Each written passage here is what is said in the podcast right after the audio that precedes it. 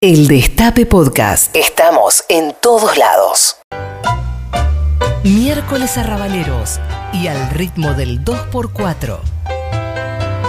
Cortamos la semana y nos vamos a la milonga. Ale Lingenti y esos tangos de colección. Envolver mejores. Muy bien, Ale Lingenti, ¿cómo te va? Los, mi- los miércoles no son de, los jueves son de Milonga, son jueves, viernes son de Milonga. ¿Cómo anda Ale Lingenti? Un gusto. Feliz día de la militancia, ¿Cómo mi amigo. Usted es un militante de la cultura en el campo popular. Gracias, gracias. Eh, yo voy a elegir a Rodolfo Walsh como militante. Ujú. Eh, ¿Está bien? Sí, si usted, acá cada uno, viste que ya em, em, estamos de cara a, la- a unas nuevas pasos, así que cada uno va a elegir lo que tenga que elegir y va a ser artífice de su propio destino y no del destino de nadie. Ahí va. Mm. Bueno, hoy les voy a hablar de, de un gran escritor argentino, eh, quizás el más famoso en todo el mundo, que es Jorge Luis Borges, eh, a quien le gustaba gorila muchísimo el tango. Sí. Sí. Eh, era, bueno, Sí. era un gorila, verdad, es verdad. Sí. Por eso lo convirtieron en, en inspector de gallinas y conejos. sí. Eh, en algún momento.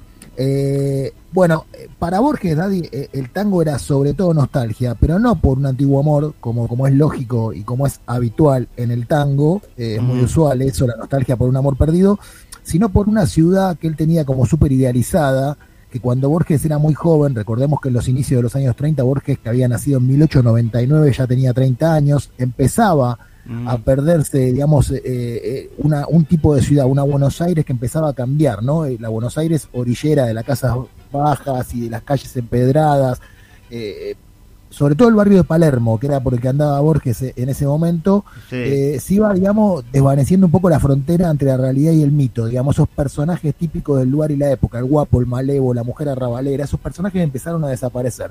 Todo ese imaginario lo fascinaba a Borges. Hay dos libros de Borges, eh, eh, El idioma de los argentinos, que es del año 28, y Evaristo Carriego, dos años después, en el año 30, Sí. eh, y después unos cuantos textos que escribió donde él elabora una especie de genealogía del tango, ¿no? Y parte, esto es muy interesante, parte de una lectura muy atenta que le permite notar la ausencia de la palabra tango en la literatura gauchesca, en especial en el Martín Fierro. Entonces él dice, eh, si no aparece la palabra tango en el Martín Fierro es porque el tango es posterior al Martín Fierro. Eh, y de nuevo, después con la ayuda de la literatura y de la poesía, señala que los primeros tangos se tocaban con piano, violín y flauta en las casas de mala vida de la época, ¿no? Mm. El bandoneón llegaría mucho más tarde con el nuevo siglo. Todo eso Borges Daddy lo averigua leyendo, pero no libro de historia del tango, que obviamente todavía no lo sabía, sino escudriñando, digamos, en la ficción de, de la época. Eh, de esa época a, a- a Borges le gustaban mucho los tangos más clásicos, la morocha, el entrerriano, la el apache argentino, el pollito, y este tango, que es uno de los más famosos eh, de, esa época y uno de los más famosos de la historia del género, que vamos a escucharlo ahora, que se llama El Choclo. Vamos a escuchar un poquito al Choclo, a ver.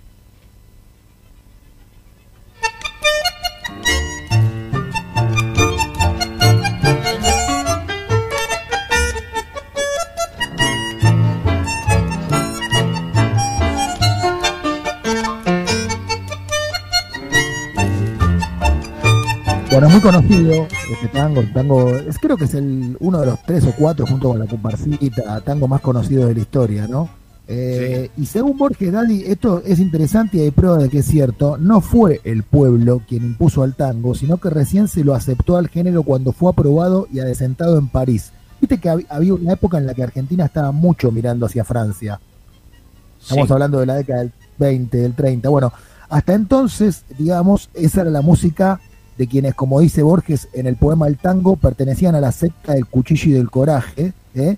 pero después, digamos, el tango se adesentó, se afrancesó. Francia era un lugar aspiracional para muchos argentinos de esa época. Eh, entonces Borges detectó eso y detectó también que se empezó a francesar la interpretación del tango. Y él dice que Gardel, Gardel es el principal responsable. Dice, Gardel no me interesa mucho, a mí me interesa el tango. El tango, eh, el tango, digamos, de antes, el bueno, tenía letras más bien obscenas, era más alegre, el acto de bailar era una especie de simulacro del coito, eh, y luego Gardel lo hizo más sentimental, lo adesentó, lo afrancesó. Ahora Lo universalizó, claro. Sí, sentimental, melancólico. Tiene algo de razón, ¿no? Independientemente de la simpatía que tengamos por Borges. Eh, Eh, sí, sí, sí, hizo- independientemente de la simpatía que pa- particularmente tengo por Borges, que, que realmente tocó eh, tocó lo marginal de, de- de- de- de oído, este, eh, es verdad, todos aquellos músicos, Juan Luis Guerra, eh, este, Antonio Tarragorró, Mariano Mores, que universalizaron la música de sus lugares de origen, eh, fueron considerados como una especie de traidores, de no, de que, de que no representaban a la tierra de uno. Eh, pa- pasó con, con mucho, bueno, Astor, eh, con- pasó con mucho, viste, este, eh, esto de universalizar, de, de hacer la música medio for sport para que la, para que forme parte de todo el universo, de todo el mundo, este, eh, el, el- tipo de, del- de la tierra lo considera como una especie como de traición, entonces lo maneja con desdén a eso, ¿se entiende? Exactamente, no, no, y Sí. es que est- está buenísima la explicación, el paralelo, porque me parece que es cierto que pasó con todos esos músicos populares. Lo que pasa que lo que es raro es que Borges se meta con un mito tan importante, digamos, como, él también es un mito, ¿no? De la literatura argentina, pero un mito tan importante del tango como Gardel. Cuando Gardel empezó la manera de... A lo mejor su egocentrismo eh, hizo que no, no, que no permitió que hubiera dos mitos. Bueno, puede ser, puede ser, puede ser que haya algo personal, sí, de Borges. Eh, sí es cierto que la interpretación de Gardel es muy melancólica. Borges decía que era una interpretación llorona. Eh. Él prefería un estilo más orillero. Yo creo que él se proyectaba a sí mismo. O sea, me parece que deseaba lo que no podía hacer. Esto que decís vos que habla un poco tocando de oído, ¿no? Sí, Yo claro. creo que Borges hubiera soñado con ser un malevo. Eh, bueno, como que era demasiado delicado Gardel, pero después las cosas cambiaron y a partir del éxito de este nuevo tipo de interpretación, la interpretación gardeliana, las letras de los tangos empezaron a escribirse pensando en el énfasis teatral.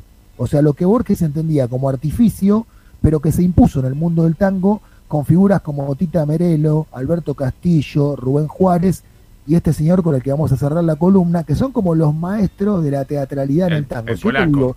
digo, ¿quién es el tipo que más teatraliza el tango? Polaco. el polaco. Ajá. Vamos a escuchar una versión completamente teatral de la última etapa que te digo, a mí la primera etapa del polaco Goyeneche me parece fabulosa, pero ahora No. yo voy pasando por etapas. Estoy muy fascinado con la última etapa, en la etapa Sí. en la que el polaco Goyeneche más que cantar sentía. Claro. Bueno, es que esa- esas son las etapas donde la virtud deja de, lo pasaba con Rubén Juárez, deja de ser protagonista la virtud, el virtuosismo vocal, para poner, eh, para protagonizar con lo que no se puede. Con la, casi con la cantando casi con la discapacidad. Y ahí Está aparece el dolor. Oye, oye, oye, estoy chico, grábame esto, por favor. Sí. Sí, perdón. Está bien, ¿eh? está bien el concepto de cantar de la imposibilidad. Está bien, sí, sí, está buenísimo. Me parece que eso es lo que hizo Goyeneche y eso es lo que hacía Rubén Juárez en la última etapa. Sí. Vamos a escuchar para cerrar esta columna un tango que sé que te gusta mucho. Eh, es, eh, bueno, no lo voy a presentar porque lo conoce todo el mundo. Este es el polaco Goyeneche, el maestro de la teatralidad en el tango. Eso que a lo que le rehuía a Jorge Luis Borges y creo que en esto se equivocaba. Escuchemos al polaco y nos vemos mañana. Chao, campeón, nos vemos. Lástima Escúchanos donde sea, cuando quieras. El Destape Podcast.